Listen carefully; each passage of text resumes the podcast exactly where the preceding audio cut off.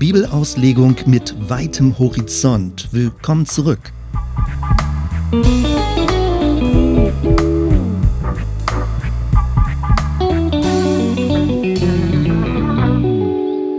Es geht um die Bibel, genauer um die Auslegung der Bibel oder noch genauer um Gottes Wahrheit, wie sie uns in der Bibel begegnet. Mit 16 Jahren habe ich während eines Sommers zum ersten Mal die gesamte Bibel durchgelesen. Nach sieben Wochen klappte ich die Bibel zu und war enttäuscht. So, das war's, dachte ich. Jetzt hast du alles gelesen. Und irgendwie habe ich erst später gemerkt, dass die Reise gerade erst begonnen hatte. Und dass dann über die Jahre des Studiums und des Lesens der Bibel die Bibel immer tiefer und heller geworden ist. In dieser Episode möchte ich dir einige Gedanken mitteilen in Bezug auf Bibelauslegung, die jetzt stärker persönlich von mir sind. Das ist natürlich ein riesiges Thema, Bibelauslegung, Hermeneutik. Und ich fasse es zusammen einfach für die Bereiche, die ich für sinnvoll empfinde und die für mich im Laufe der Jahre sich als Leitlinien herausgestellt haben. In dieser Episode plädiere ich also für einen weiten Horizont und gegen ein verengtes Bibelverständnis. Was meine ich mit Verengung? Also erstens zum Beispiel die Suche nach dem reinen Wortlaut. Ohne Frage, es ist wichtig, die Bibel so zu lesen, dass man sie genau liest, auch dass man liest, was da steht. Textforschung ist wichtig, aber manchmal gibt es eine verbissene Art von Wörtlichkeit, die eher im Vordergründigen stecken bleibt und wenig Tiefe hat, wo der große Bogen verloren geht und die Mehrschichtigkeit von Bibeltexten nicht mehr erkennbar und deutlich wird. Etwas Zweites, die Suche nach Erfolgsrezepten. Das empfinde ich auch als ein sehr verengtes Bibelverständnis. Wenn man nämlich einzelne Bibelverse herausgreift und sie gewissermaßen wie Glückskekse behandelt, das ist ein aus meiner Sicht ziemlich egoistisches Bibellesen. Man könnte das dann aber auch viel größer aufziehen, wo es um eine Gebrauchsanweisung für den Menschen geht, also ein großes dogmatisches System. Und auch da geht es wieder darum, wie funktioniert das menschliche Leben. Mir ist das alles sehr selbstbezogen, so eine Art von Herangehensweise. Und letztendlich auch zu mechanistisch, wenn es zum Schluss nur noch um Regeln oder Gebote oder um Ordnung geht, die eingehalten werden sollen, damit das menschliche Leben funktioniert. Etwas Drittes, ich äh, empfinde es auch als Verengung, wenn nur so nach dem direkten Reden Gottes gesucht wird. Man kennt das ja in verschiedenen Varianten, so eine Art von Direktinspiration, entweder durch geistliche Eingebung oder dass man einen direkten Wortlaut in der Bibel findet, durch den Gott jetzt zu mir spricht. Natürlich gibt es Impulse, wenn man die Bibel liest und wenn man merkt, das berührt mich jetzt oder daraus nehme ich Inspiration oder vielleicht auch eine Idee, eine positive, im guten Sinne Handlungsanweisung, was man tun könnte. Aber wenn man die Bibel immer nur so liest mit diesem Blick und dem Anspruch, dass Gott unmittelbar jetzt direkt durch den Text zu mir reden soll, dann ist da eine seltsame monologische Struktur drin, dass ich immer nur Anweisungen bekommen möchte wie ein Befehlsempfänger. Es ist wenig Kommunikation drin, es ist wenig Mitdenken drin. Ich glaube und ich bin davon überzeugt, dass die Bibel uns anregt, in eine Beziehung zu Gott zu treten. Und es geht um die Beziehung. Es geht nicht um die Bibel an sich, sondern dass die Bibel uns hilft, die Beziehung zu Gott zu vertiefen. Es geht um Beteiligung, dass wir aktiv im Geschehen drin sind. Es geht darum, dass wir mit denken, wie wir diese Welt gestalten, wie wir uns in dieser Welt verhalten, wie unsere Handlungen sich an Gottes Willen oder an Gottes Vorstellung ausrichten, aber eben nicht in dieser simplen, verkürzten Form, sondern indem wir als ganze Person mit all unserer Biografie, mit unserer Intelligenz, mit unserem Wissen, mit unserer Erfahrung mit einbezogen sind und nicht indem wir Zugriff auf die Bibel haben, sondern eher umgekehrt, indem Gott durch die Bibel uns ergreift und wir durch die Botschaft aufgerichtet werden und handlungsfähig und lebensfähig werden und im positiven Sinne diese Welt zum Guten hin mitgestalten wollen. Nun, das ist jetzt so ein ganz kleiner Anfangsüberblick, was ich gleich ein bisschen genauer ausführen möchte.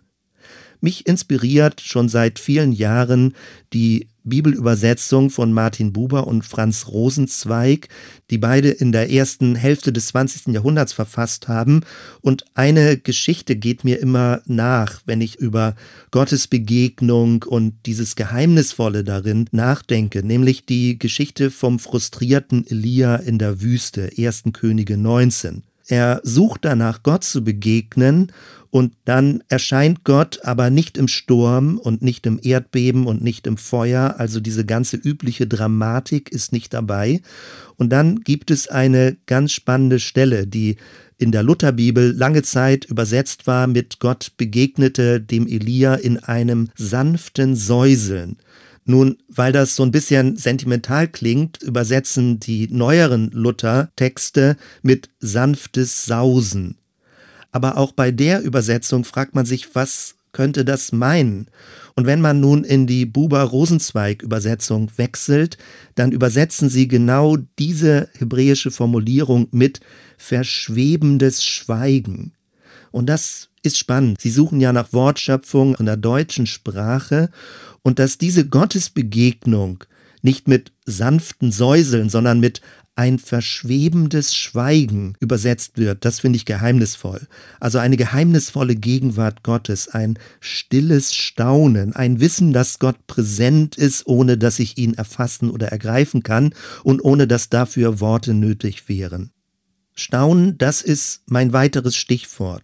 Seit meiner Studienzeit begleitet mich ein kleines Büchlein. Es ist von Adolf Pohl, einem sehr angesehenen baptistischen Theologen, und der Titel dieses Büchleins lautet Staunen, dass Gott redet. Und das ist meine Überzeugung. Alles beginnt mit Staunen, mit Aufmerken, aufmerksam sein. Bevor wir anfangen, über die Bibel zu diskutieren oder über den Wortlaut streiten, geht es um Staunen, nämlich darüber, dass Gott sich äußert. Er tritt aus sich heraus ins Außen und er nimmt Kontakt mit uns auf, dass wir nicht mehr draußen bleiben, sondern in ihn, in seine Gemeinschaft mit hineingenommen werden. Wenn wir also von der Bibel sprechen oder spezieller von der Auslegung der biblischen Texte, dann muss man sich immer wieder neu klar machen oder auch gegenseitig daran erinnern. Es geht um Ereignisse in der Geschichte, um Gottes Begegnungen in der Geschichte. Die Propheten kündeten Gottes Gegenwart an, auch wie sie kommen wird in zukünftiger Entwicklung. Es geht um eine Kündung. Häufig ist dann in der deutschen Sprache Verkündigung draus geworden. Das ist aber so ganz statisch schon, fast so übersubstantiviert. Es ist eine Kündung, eine Ankündigung. Es geht um den Mund, der von den Propheten gebraucht wird, dass Gott ihren Mund gebraucht. Und es geht um das Ohr des Menschen, das Menschen hören. Wir erinnern uns daran, wie Jesus davon spricht. Wer Ohren hat zu hören, der höre. Es geht nicht in erster Linie um eine Anschauung, dass ich Gott in diesem Sinne sehe und begreife und erfassen kann, als wäre er einfach nur ein Ding, was vor mir steht, sondern es geht um ein Aufmerken, ein empfangendes Hören, dass Gott mich anredet und anspricht.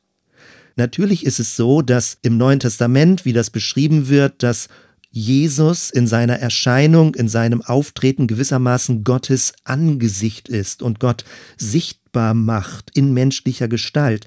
Aber interessant ist doch, dass niemand weiß, bis heute niemand weiß, wie er genau aussah und dass das auch gar nicht so als nötig empfunden wurde, zu beschreiben, wie Jesus äußerlich aussah, weil die Angesichthaftigkeit Gottes ist nicht eine äußere Oberfläche, es ist ein in Kontakt kommen, in Beziehung treten, mit diesem inneren Wesen, mit dieser inneren Gottesdynamik in Verbindung zu kommen und genau das geschieht durch Jesus. Zeugen berichteten dann von diesen Geschehnissen und wiederum erst mündlich, mit Mund und für die Ohren und dann erst später schriftlich. Und als es schriftlich wurde, da wurden die Texte laut vorgelesen, sie wurden hörbar gemacht. Und erst später dann, und das muss man sich immer wieder klar machen, erst einige Zeit später kam es dann zu redaktionellen Überarbeitungen, zu zusammenfassenden Lehrbildungen, zu theologischen Konzepten, zu im Mittelalter dann gigantischen Systemen, dogmatischen Systemen und eine endlose Interpretationsgeschichte, wie man immer wieder neu versucht hat, die biblischen Texte, die Texte im Alten Testament, im Neuen Testament, sie gemeinsam zu verstehen und zu deuten. Und dabei muss man sich auch die sprachlichen Übertragungen klar machen, wie es ursprünglich Hebräisch war oder dann Aramäisch als gesprochene Sprache, Griechisch wieder verschriftlicht, viele Jahrhunderte Lateinisch und all das dann auch in die unterschiedlichen Sprachen der Menschheit übersetzt wurde, bis eben auch hin ins Deutsche mit vielen verschiedenen deutschen Übersetzungen. Und es muss immer wieder neu übersetzt werden, weil die Sprache in Bewegung ist und sich verändert und weil Sprache auch immer neue Bedeutungsklänge bekommt. Das, finde ich, ist sehr wichtig, sich klarzumachen, damit man nicht in eine plumpe Wörtlichkeit hinein verfällt. Sprache ist in Bewegung und Wortfelder haben eine gewisse Dynamik, die sich auch im Laufe der Zeit, je nachdem auch in welchem kulturellen Kontext man sich befindet, verändern. Diese ganzen Entwicklungen können leicht aus dem Blick geraten oder den Blick verstellen, dass man irgendwie den Eindruck bekommt, wir haben es bei dem christlichen Glauben mit einer Buchreligion zu tun. Aber das ist nicht der Fall. Es geht nicht um eine Buchreligion, es geht nicht um dieses Buch an sich, sondern das Buch dokumentiert die Ereignisse, die Erfahrungen, die Begegnungen, die Menschen mit Gott hatten, Gottes Handeln in der Geschichte und die überlieferten Zeugenberichte und dann auch die Art und Weise, wie Dinge verstanden wurden, gedeutet wurden und auch aktualisiert wurden in den verschiedenen Sprachen.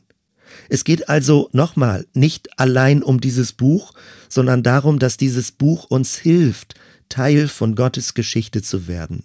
Das alles sind jetzt eher noch einführende Gedanken, aber eher so die große Klammer von dem, was ich weiter sagen möchte. Im weiteren Verlauf dieser Podcast-Episode möchte ich meine Gedanken in drei Abschnitten zusammenfassen. Das erste, ich möchte über drei Bilder sprechen, die mir helfen, die Bibel tiefer und besser und leuchtender zu verstehen. Als zweites möchte ich über drei Typen von Zugangswegen reden, wie man die biblischen Schriften auslegen kann.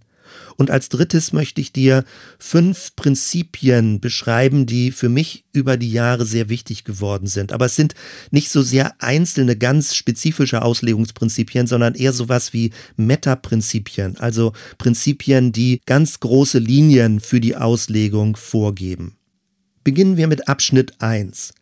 Drei große Bilder, die Bibel zu verstehen. Bild Nummer 1 die Bibel als Klangraum des Geistes, des Heiligen Geistes.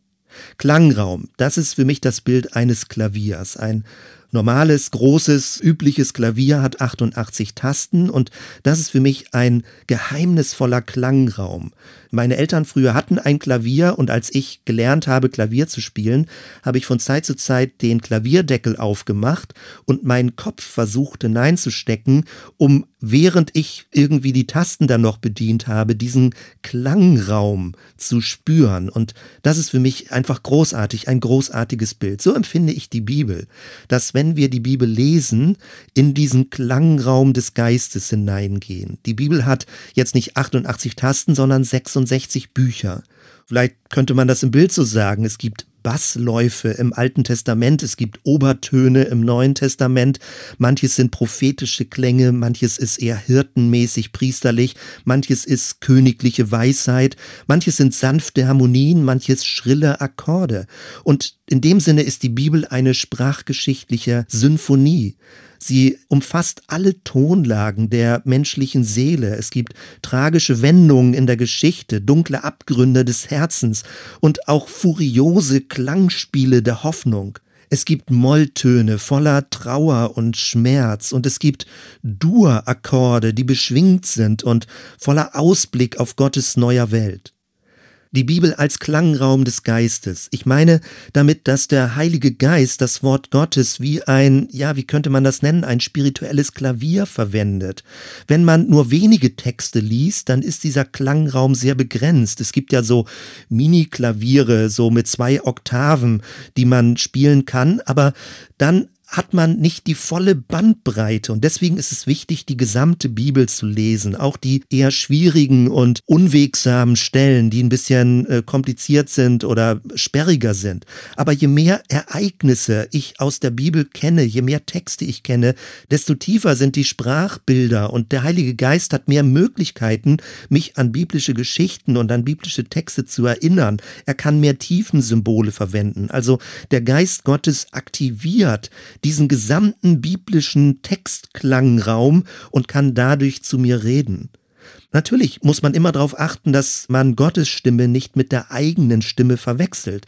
Und deswegen ist es aus meiner Sicht wichtig, ein wohltemperiertes Bibelklavier zu haben, also diesen Resonanzraum des Geistes auf die gesamten biblischen Texte auszuweiten und nicht nur ein paar wenige Lieblingsbibelstellen zu lesen. Bild Nummer zwei die Bibel als atemberaubendes Landschaftspanorama.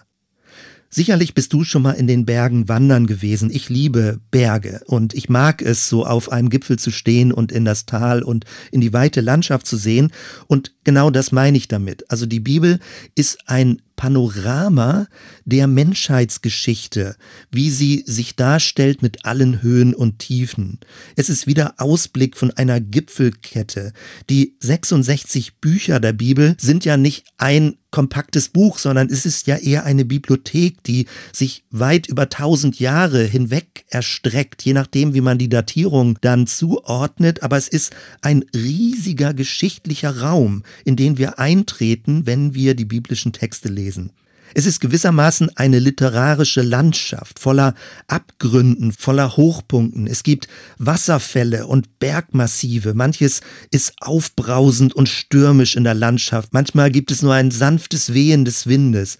An manchen Stellen trifft man auf knorrige Bäume oder in anderen Bereichen auf Frühlingswiesen. Manchmal fühlt man sich wie in Nebelbänken und dann wieder bekommt man eine großartige Panoramaaussicht, wie Gottes Hoffnung mit der Menschheit Zeit vorangeht und die Propheten ankündigen, worauf sich alles hin entwickeln wird. Für mich ist dieses Verständnis einer Landschaft, einer Panoramalandschaft unmittelbar damit verbunden, dass wir einen mitwandernden Gott haben. Gott ist kein statischer Gott. Bei allem, wo er treu und stabil und zuverlässig ist, ist er nicht in dem Sinne statisch, dass er unbewegt wäre, sondern er lässt sich bewegen, er lässt sich berühren und er wandert mit uns durch unser Leben hindurch. So wie er damals mit dem Volk Gottes durch die Jahrhunderte gewandert ist, so wandert er auch durch unsere eigene Lebensreise. In dem Sinne sind also die biblischen Texte so etwas wie psychische Wetterverhältnisse und Umbrüche, wie wir das damals im Volk Gottes sehen konnten, wie Stimmungslagen sich verwandelt haben und wie es eine gewisse Analogie auch zu unserem eigenen Leben oder auch zu heutigen Gemeindeentwicklungen der Fall ist. Es sind also Texte, die mitwandern und die Raum für Entwicklung bieten. Es ist eine Panoramalandschaft der Geschichte des Volkes Gottes und auch unserer eigenen biografisch geprägten Psyche. Und gerade auch Texte, die Fragen offen lassen, die sperrig sind, sind sehr wichtig, weil sie begleiten uns dann unser Leben lang. Es ist wichtig, Fragen zu behalten an die Texte und nicht zu denken, man wüsste schon alles. In verschiedenen Lebensphasen kommen auch unterschiedliche Texte hervor und beginnen zu leuchten und werden aktiviert. Wenn man jünger ist, häufig interessiert man sich für Glaubenshelden. Wenn man dann später älter wird, interessiert einen die Weisheitsliteratur. In Krisensituationen leuchten plötzlich Trostworte. Und wenn man Erfolg hat im Leben, dann wird man durch manche strengeren Bibelworte daran erinnert, dass wir dankbar bleiben und nicht zu selbstzentriert leben. Es geht darum, biografisch durch die Landschaft der Bibel zu wandern und dabei immer neue Aspekte zu finden. Immer neue Aspekte leuchten auf, dass wir ein mitwachsendes Glaubensverständnis bekommen. Und das finde ich ist manchmal die Tragik bei Menschen, wenn sie jung zum Glauben gekommen sind oder wenn sie in Kinderstunde waren, im Kindergottesdienst und Bibelgeschichten gelernt haben, aber dann ihr Glaube und ihr Glaubensverständnis, ihr Bibelverständnis nicht mitgewachsen ist. Und je mehr wir verstehen, dass Gott ein mitwandernder Gott ist, desto mehr verstehen wir auch, dass es richtig ist, dass unser Verständnis von der Bibel komplexer, umfassender wird, dass wir tiefer fragen dürfen und dass manche Sichtweisen sich auch im Laufe der Zeit verändern. Also worauf ich hinaus möchte, ist, dass wir rauswachsen aus einem magisch naiven Kindheitsglauben, dass wir rauswachsen aus einem dogmatischen Richtigkeitsdenken, dass wir rauswachsen aus oberflächlichen Wörtlichkeitszwängen und hinkommen zu einem biografisch mehrschichtigen Textsinn. Wir leben zusammen mit einem mitwandernden Gott. Und er hat uns ein Buch gegeben, was mit uns wandert und was uns begleitet wie ein geistliches Tagebuch, wo wir immer neu drin lesen und immer tiefer das Wesen Gottes verstehen und auch auf dieser Grundlage die Beziehung zu Gott vertiefen können und als Vertiefung erleben. Es geht also nicht einfach nur um Anweisungen, die wir in der Bibel finden, sondern es geht um Transformation, es geht um Veränderung unseres Lebens, während wir die Bibel lesen, gemeinsam die Bibel lesen. Es geht darum, dass die biblischen Texte unseren Weg begleiten, unsere Stimmungslagen begleiten, uns geistlich ernähren und uns helfen, unser Leben zu deuten und in einen positiven, konstruktiven Diskurs mit uns und unserer Umwelt zu kommen. Bild Nummer drei die Bibel als geheimnisvoller Sprachkosmos. Einerseits haben wir die Bibel als Sammlung von Texten, die zwischen zwei Buchdeckeln zu finden sind. Andererseits haben die biblischen Texte aber eine geheimnisvolle, unendliche Tiefendimension.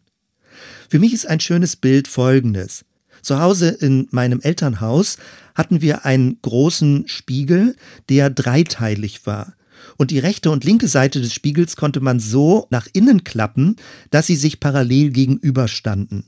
Und wenn man dann den Kopf dazwischen gehalten hat, dann konnte man gewissermaßen in die Unendlichkeit hineinsehen. Das ging nicht wirklich, weil der Kopf genau dazwischen war, an dem Punkt, wo die Unendlichkeit war, weil eben das Licht sich zwischen diesen beiden Spiegelteilen hin und her reflektiert hat. Aber wenn man die Spiegel so ein ganz klein bisschen drehte, dann konnte man wie in einer riesigen Kurve hineinsehen in diese Spiegelwelt und man hat eine Ahnung davon bekommen, was es heißt, in der Unendlichkeit Möglichkeit des Lichtes sich zu bewegen. In diesem Sinne haben wir die biblischen Texte zwar zwischen zwei Buchdeckeln, aber zwischen diesen Buchdeckeln ist die göttliche Unendlichkeit.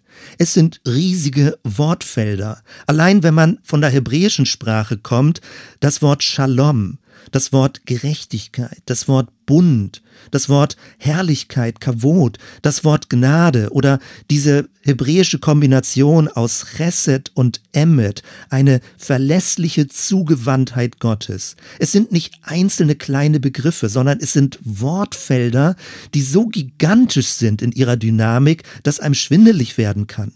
Meine erste Predigt, die ich gehalten habe, handelte von dem Lamm Gottes. Ich war 19 Jahre alt, bei einer Gemeindegründung hatte ich mitgearbeitet und der dortige Pastor hatte mich ganz kurzfristig gefragt, ob ich am Sonntag die Predigt übernehmen könne und ich hatte nur eine Nachtzeit. Und ich habe die Herausforderung angenommen und ich habe mich auf den Bibelvers konzentriert am Anfang des Johannesevangeliums. Siehe, das ist Gottes Lamm, welches der Welt Sünde trägt. Und dann später, als ich anfing zu studieren, Theologie zu studieren und all das, was damit zusammenhängt, dann erst merkt man, was für eine riesige Tradition dahinter steckt, hinter diesem Begriff Lamm Gottes. Die Passatradition, die Frage des Sündenbockes.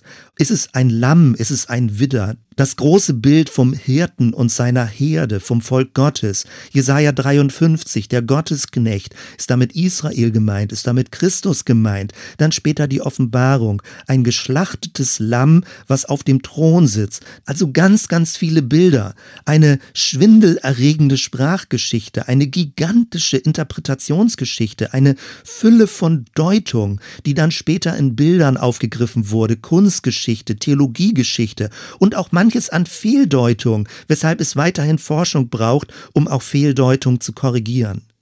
Wenn man also die Bibel liest, dann begibt man sich hinein in dieses Sprachuniversum, ein Kosmos von Verweisen, Symbolen und Rückbezügen. Und dabei ist es nötig und absolut wichtig, die jüdische Perspektive sowohl auf den ersten Teil der Bibel als dann auch auf die neutestamentlichen Schriften mit einzubeziehen und von jüdischen Gelehrten zu lernen. Auch die ökumenische Perspektive weltweit. Nur gemeinsam können wir die Bibel als Wahrheitsraum erkunden und ihre volle Tiefe mehr und mehr ausloten. Es geht um die gesamte Bibel, um das erste und das zweite Testament, den ersten und den zweiten Teil, den wir als Christen Neues Testament dann nennen. Dieser kosmische Sprachraum ist wie eine Arche für unsere Seele, ein Wohnraum, ein Schutzraum. Die prägenden Ereignisse aus Gottes Geschichte sind in diesen Texten aufbewahrt, sie sind geborgen worden und sie wurden vor der Vergessenheit gerettet. Die Sprache ist wie eine Arche. Und indem wir die Texte lesen, treten wir selbst in diese Geschichte ein und werden Teil von ihr. Natürlich geht es nicht darum, den Wortlaut der Urdokumente verändern zu wollen. Aber indem wir selbst aktiver Teil dieser Geschichte werden, betroffen sind, die Texte lesen, sie anfangen mit unseren Bildern zu verbinden, erweitern wir ihre Interpretationsmöglichkeiten.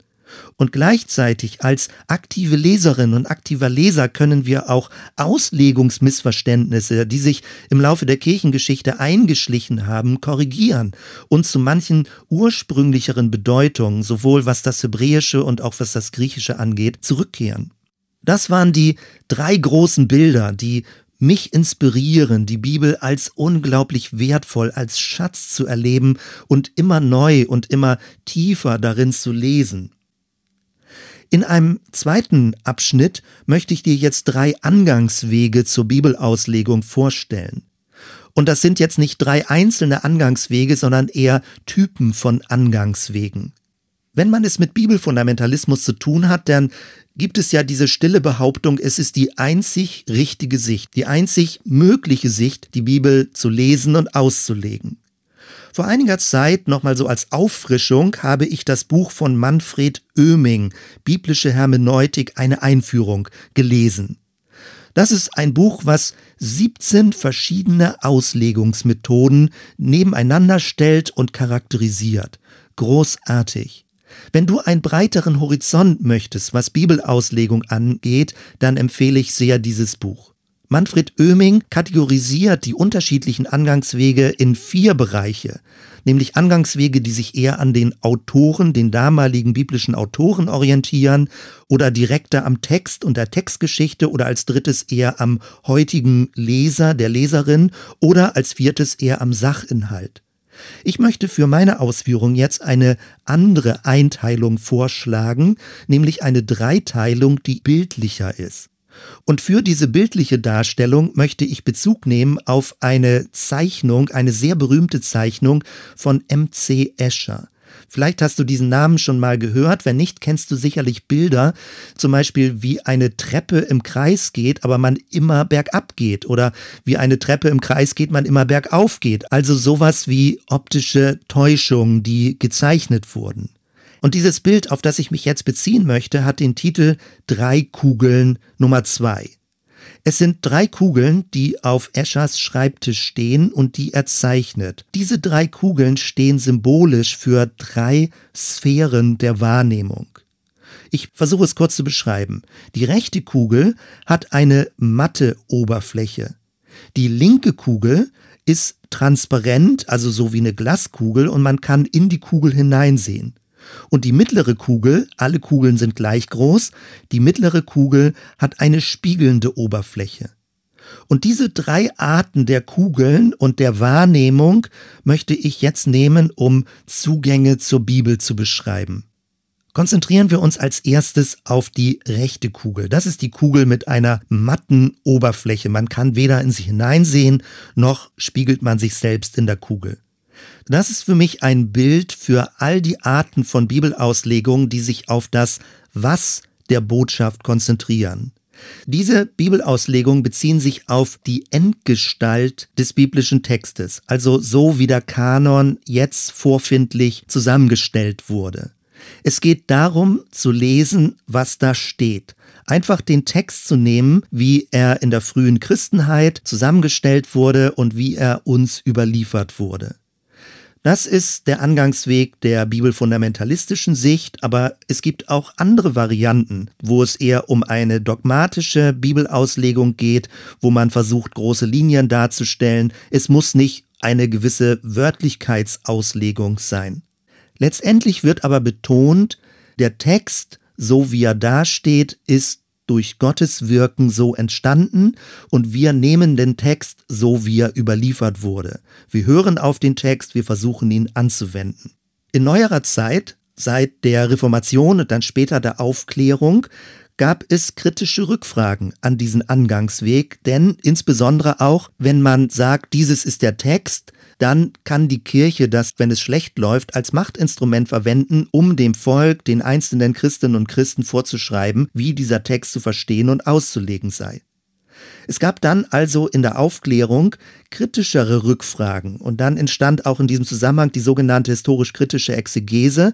Und kritisch klingt auch immer so negativ, aber gemeint ist, dass man Rückfragen gestellt hat, dass man nicht einfach nur alles akzeptiert hat, was die Kirchen, das kirchliche Lehramt oder wer auch immer die Texte ausgelegt hat, so vorgegeben hat. Die normalen Leute fingen also an, die Bibel zu lesen. Und daraus entstanden dann auch wissenschaftliche Disziplinen, wie diese biblischen Texte erforscht wurden.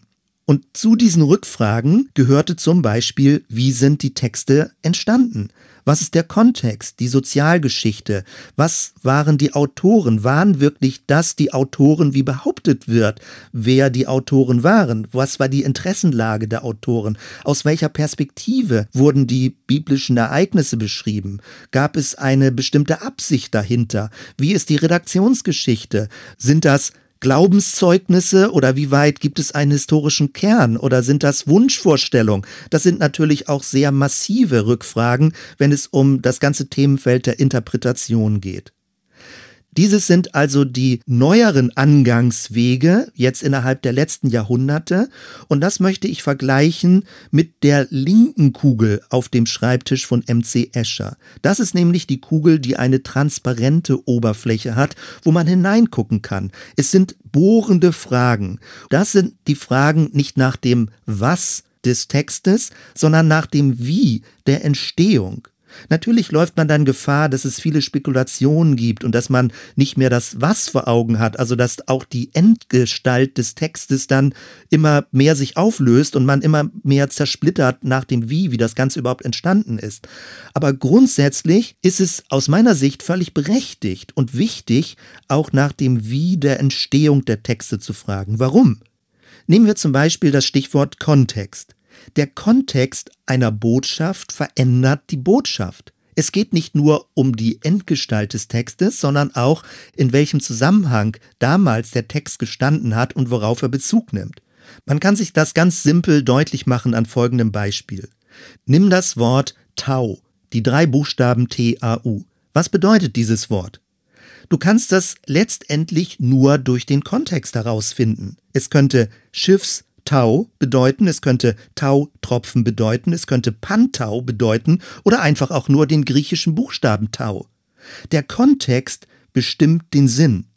Und ähnlich ist es auch mit biblischen Texten. Auf der einen Seite haben wir den konkreten Text, aber je nachdem, in welchem Kontext dieser Text gehört, verändert sich der Sinn. Beispiel. Es ist wichtig zu erforschen, welche Gestalt das damalige Judentum hatte. Wenn Jesus zum Beispiel mit den Pharisäern argumentiert, ist die Frage, was war das damalige Bild der Pharisäer? Und nicht erst kirchengeschichtlich, wo die Pharisäer in so schlechtes Licht gekommen sind, sondern die Pharisäer waren eine Erneuerungsbewegung, mit denen Jesus diskutiert hat. Warum? Wogegen hat er sich abgegrenzt?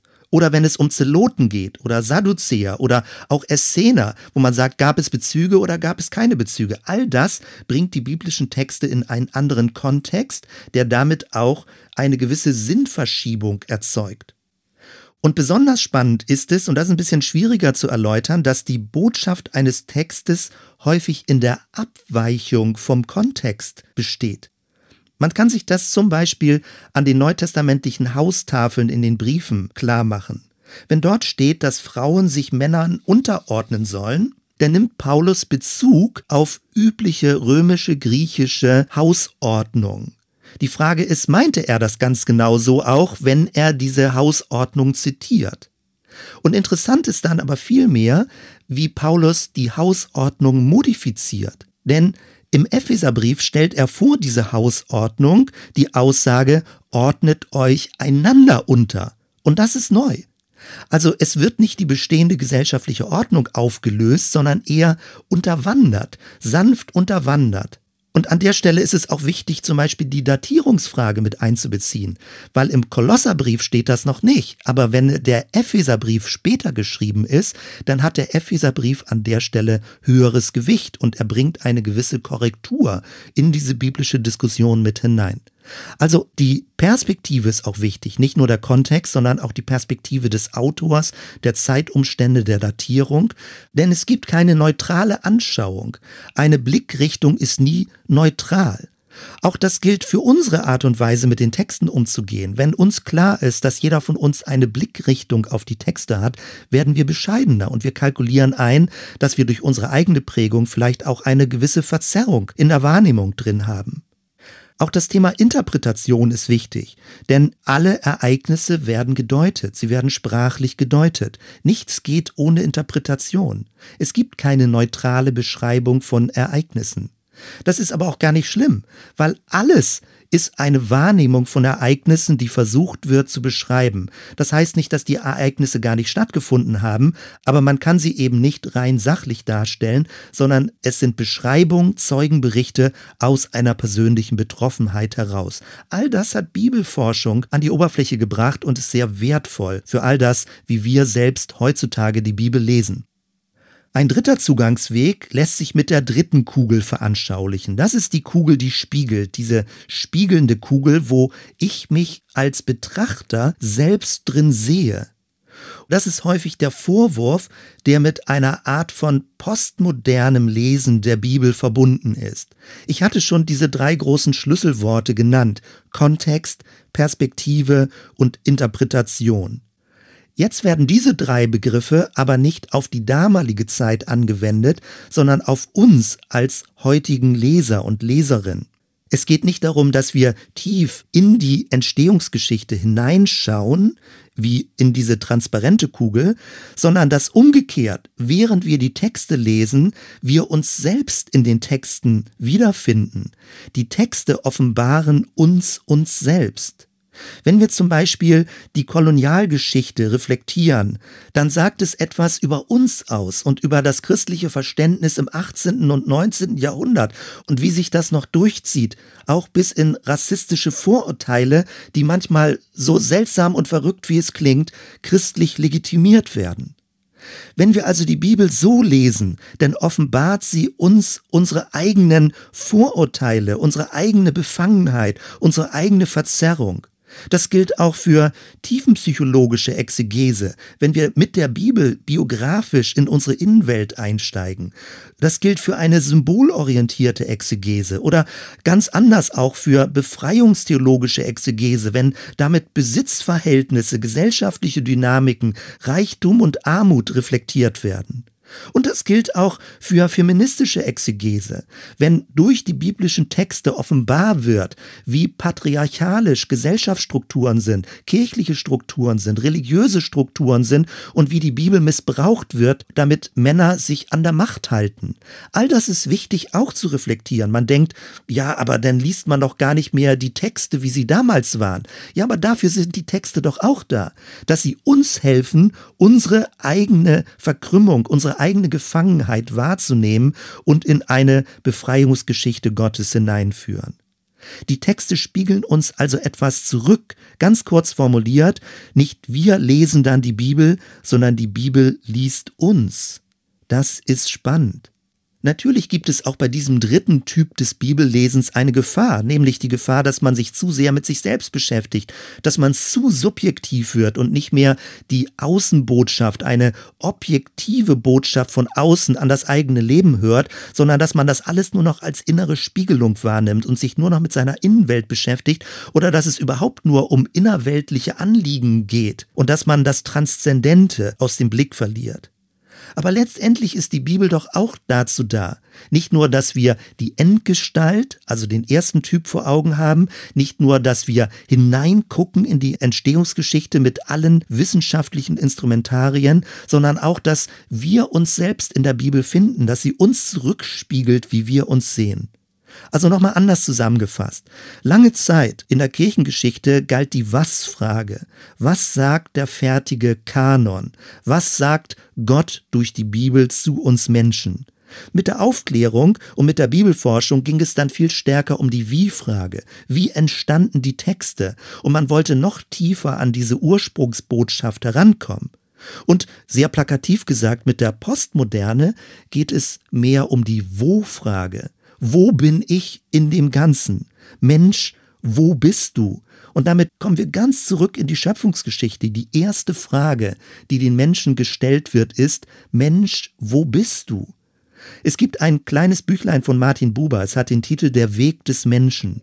Und darin sagt er, die absolut zentrale Frage ist nicht, was ist der Mensch, wer ist der Mensch oder warum, sondern wo.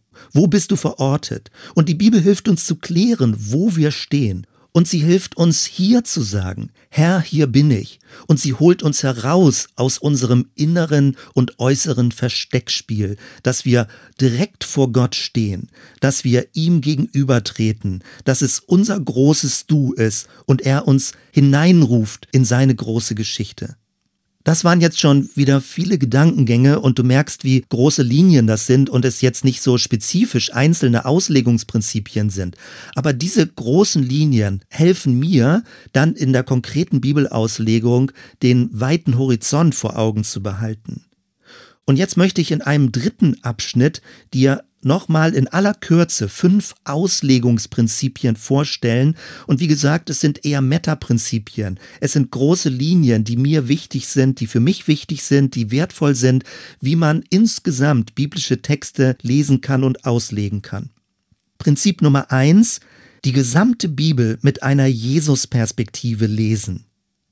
Häufig wird ja gesagt, das Alte Testament verweist auf Jesus prophetisch und das Neue Testament bezieht sich zurück auf Jesus. Und das ist auch alles richtig. Mir geht es aber noch spezifischer darum, dass wir die gesamten biblischen Texte aus einer Jesus-Perspektive deuten, dass Jesus gewissermaßen das Gravitationszentrum und der Referenzpunkt der biblischen Texte ist. Und das ist überhaupt nicht selbstverständlich und das mag dich irritieren. Denn nicht alles, was christlich erscheint, ist Jesusgemäß und nicht alles, was bibeltreu auftritt, ist Jesusgemäß. Wenn wir uns zum Beispiel die großen Traditionen ansehen, Martin Luther war sehr stark an Paulus orientiert und die Rechtfertigungslehre ist daraus entstanden. Und wenn man aber den irdischen Jesus anguckt und die Bergpredigt, das war für Luther nicht so sehr bedeutsam. Ihm ging es um den auferstandenen Christus. Und das ist ja auch alles wichtig. Und trotzdem geht es auch um den Jesus der Evangelien. Im katholischen Bereich ist man stark an Petrus orientiert, dann später auch die Pastoralbriefe oder möglicherweise auch Jakobus, je nachdem, was wichtig ist und was aufleuchtet. Mir geht es darum, dass wir bei allem von Jesus her die Bibel lesen. Auch vom irdischen Jesus, nicht nur vom auferstandenen Christus, wie ihn dann auch später die Kirche gedeutet hat. Der Rabbiner Jakob Neusner erinnert in seinem Buch Ein Rabbi spricht mit Jesus, dass das Spezifische des Christentums ist, dass das, was für die Juden die Torah ist, für die Christen Christus geworden ist. Würden wir nicht Christus in die Mitte stellen, dann könnten wir genauso gut auch Juden sein. Oder würden wir Christus ganz wegnehmen, könnte man noch weiter verlängern, dann ist Kirche eigentlich nur sowas, also ist auch gut, aber in diesem Sinne dann nur so etwas wie eine humanistische NGO. Ohne Christus, ohne Jesus Christus hat die Kirche nichts mehr. Der Herzschlag ist verloren gegangen. Und umgekehrt ist es aber auch wichtig, dass wir deswegen alles von Jesus her lesen und interpretieren. Es geht nicht um eine Bibelgläubigkeit, sondern innerhalb der Bibel ist es wichtig, dass wir versuchen, mit Jesus Augen die Texte zu lesen, dass wir sie nicht einfach besitzen wie ein Bibelbuch, sondern dass wir uns von ihnen ergreifen ergreifen lassen, so wie Jesus uns ergriffen hat und in seine Nachfolge gerufen hat. Man kann sich das ziemlich deutlich machen am Stichwort Friedensethik. Wenn du einfach nur die ganze Bibel liest, unterschiedslos, dann findest du im Alten Testament auch das Thema heilige Kriege, dass Gewalt legitimiert wird, dass das Königtum wichtig ist, dass es um eine nationalistische Religion geht. Im Neuen Testament findest du Aufrufe der Obrigkeit gegenüber gehorsam zu sein. Und all das ist natürlich biblisch. Aber wenn du von Jesus herkommst, relativieren sich diese Aussagen. Schon im Alten Testament haben die Propheten Könige kritisiert und haben auf die große Shalom-Perspektive verwiesen. Wenn wir die Bergpredigt lesen und von Jesus her die Bibeltexte lesen, dann hilft uns das, diese gewaltfreie Spur ernst zu nehmen und von dort her auch so zu verstehen, dass andere Passagen in der Bibel damit relativiert werden. Die Aussagen von Jesus sind natürlich eine Bestätigung der großen Geschichte Gottes, aber in einer gewissen Form korrigieren sie auch manche Aussagen, die sich im Alten Testament finden lassen. Denn es geht im Neuen Testament und für die christliche Kirche und Gemeinde eben nicht um ein Königtum, es geht nicht um Nationalismus, es geht auch nicht um Direktprophetien. Manche dieser Blüten findet man im Bibelfundamentalismus, wo dann Rückbezüge ins Alte Testament kommen, wo manche irdische Herrscher mit früheren Königen verglichen werden oder wo auch das Christentum in Kombination mit Nationalstaaten gebracht wird und manche Leute meinen, so ähnlich wie Propheten Propheten im Alten Testament heutzutage direkte Prophetien an das Volk Gottes geben zu können und an die christliche Gemeinde geben zu können. Und das ist sehr irritierend. Und all das passiert, wenn man die Bibel nicht aus einer Jesus-Perspektive liest und deutet. Prinzip Nummer zwei, die Texte aus einer inneren Ergriffenheit heraus auslegen. Dich mag das verwundern, aber es ist durchaus möglich, dass man Theologieprofessor an einer Universität sein kann und im Herzen Atheist ist. Das geht. Warum? Weil Theologie hat zunächst einmal nichts mit Glauben zu tun, sondern es ist die Forschungsgeschichte, was Menschen über Gott gedacht und geschrieben haben. Und das kannst du auch erforschen, ohne selbst gläubig zu sein. Aber nach meinem Verständnis und so wie die Bibel das ja auch beschreibt, lässt sich Gottes Erkenntnis nicht aus Distanz erhalten.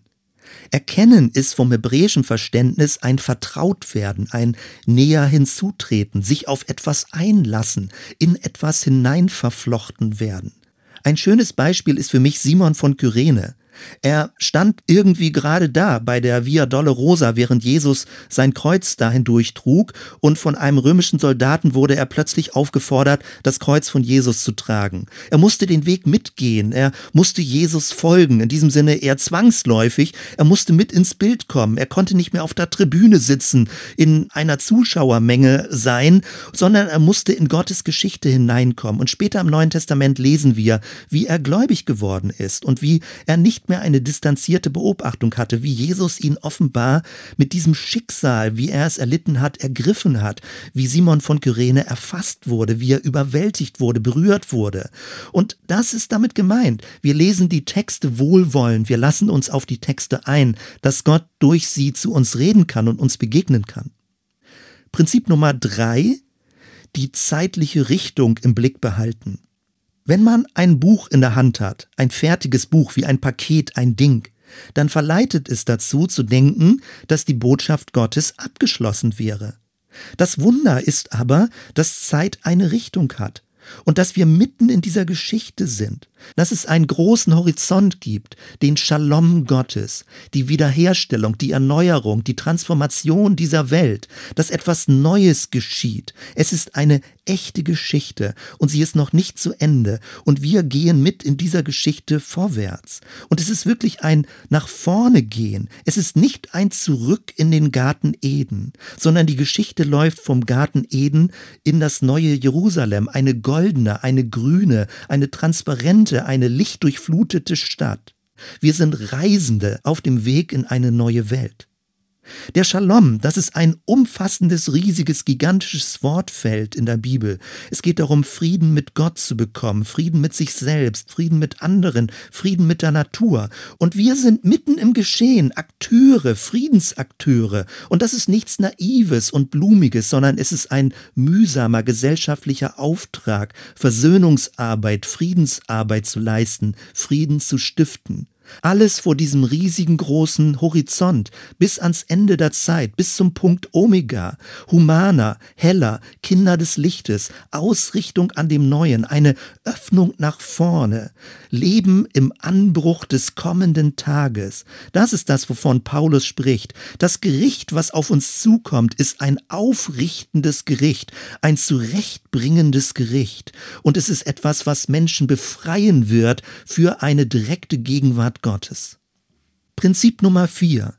Auslegungsentscheidungen gemeinsam verantworten. Man kann immer wieder auf diesen naiven Wunsch treffen, lies doch einfach die Bibel, guck, was da steht und dann weißt du, worum es geht. Das ist aber nicht so einfach. In der Regel behaupten das nur die Leute, die nicht lange und ausführlich genug in der Bibel lesen.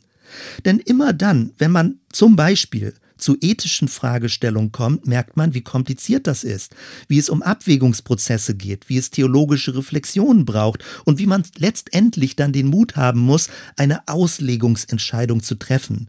Die Bibel liefert uns nicht in allem fix und fertige, ganz eindeutige Antworten, sondern sie liefert uns einen Entscheidungsspielraum. Und wir als Bibelleserinnen und Leser und Ausleger und Gemeinden müssen uns entscheiden, wie wir bestimmte Bibelstellen auslegen. Dabei geht es nicht um Irrlehre, sondern es geht um eine Art von Variationsbreite, die der biblische Raum uns eröffnet.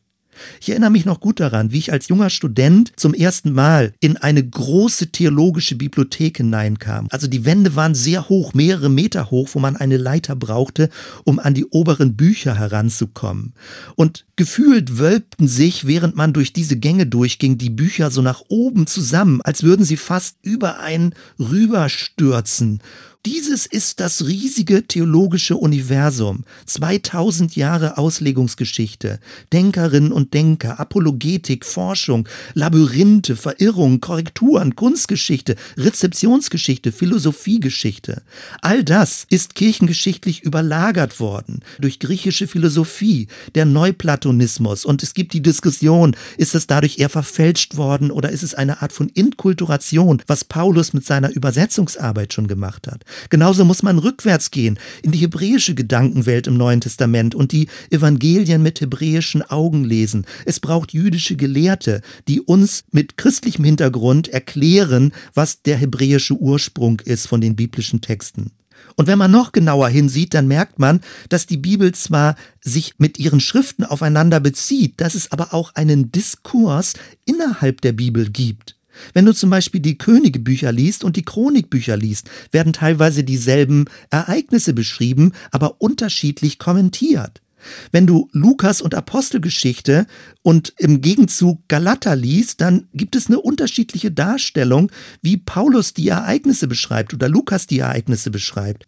Oder wenn man Paulus mit der Rechtfertigungslehre in Kombination mit Jakobus liest und die Luther-Diskussion vor Augen hat, wie der Glaube uns rechtfertigt vor Gott, ob der Glaube Werke hat oder ob der Glaube keine Werke hat. All das ist eine innerbiblische Diskussion, die spannend ist und die einen Diskursraum eröffnet, in den wir selbst mit einsteigen können. Was ich also meine ist, die Bibel liefert keine fertigen Antworten und das ist gut so, weil dadurch steigen wir in diesen theologischen Diskursraum ein und werden herausgefordert mitzudenken und selbst Entscheidungen zu treffen, in diesen Varianten eine Variante zu wählen, dort wo mehrere Lösungen möglich sind. Natürlich gibt es eine Außengrenze, wo Irrlehre beginnt, wenn man grundsätzlich bestreitet, dass die biblischen Texte überhaupt von Gott sprechen und dass Jesus in diese Welt gekommen ist und so weiter. Natürlich gibt es eine Außengrenze, aber innerhalb der biblischen Schriften gibt es einen Diskurs. Und du kannst und du darfst und du sollst mitdenken, welche Varianten, Auslegungsvarianten du für dich stimmig und relevant empfindest. Und an dieser Stelle ist es auch wichtig, die Bibel in Gemeinschaft zu lesen und gemeinsam Auslegungsentscheidungen zu verantworten. Das, was in den Evangelien Binden und Lösen genannt wird, ist eine rabbinische Praxis. Es geht da nicht um Dämonenaustreibung, sondern es geht darum, dass Dinge für verbindlich erklärt werden oder auch bestimmte Satzungen wieder aufgelöst werden. Es geht also darum, dass eine Gemeinschaft sich einigt, was im Rahmen dieses biblischen Diskursraumes für sie verbindlich ist und was sich auch als kulturell überholt erwiesen hat und korrigiert werden kann.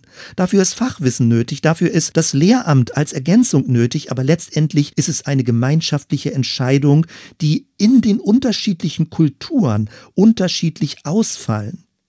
Dies ist also mein Plädoyer für gemeinsames Bibellesen und verschiedene Perspektiven wahrzunehmen wie ein Kaleidoskop, wenn eine Gemeinschaft die Schönheit der verschiedenen Zugänge wahrnimmt und anwendet, um so in eine größere Tiefendeutung der biblischen Texte hineinzukommen. Und als letztes Prinzip Nummer 5. Die damaligen Ereignisse sind uns zeitlich voraus. Das klingt jetzt ein bisschen verwirrend. Spannend ist Folgendes. Die hebräischen Zeitformen kennen eigentlich nicht so dieses griechische Muster, was uns üblicherweise bekannt ist, nämlich Vergangenheit, Gegenwart und Zukunft. Im Hebräischen geht es mehr um die Frage, ob ein Geschehenes schon abgeschlossen ist oder ob es noch offen ist und sich weiterentwickelt.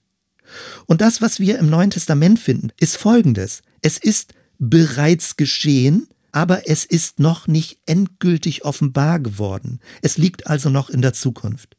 Wir haben also bereits in der Vergangenheit einen sicheren Ausgang, aber dieser sichere Ausgang der Geschichte liegt erst noch in der Zukunft. Das Kreuz hat gewissermaßen die Zukunft vorweggenommen, wenn Jesus sagt, es ist vollbracht. Aber es ist keine dinghafte Zukunft. Wir haben keinen Zugriff auf diese Zukunft.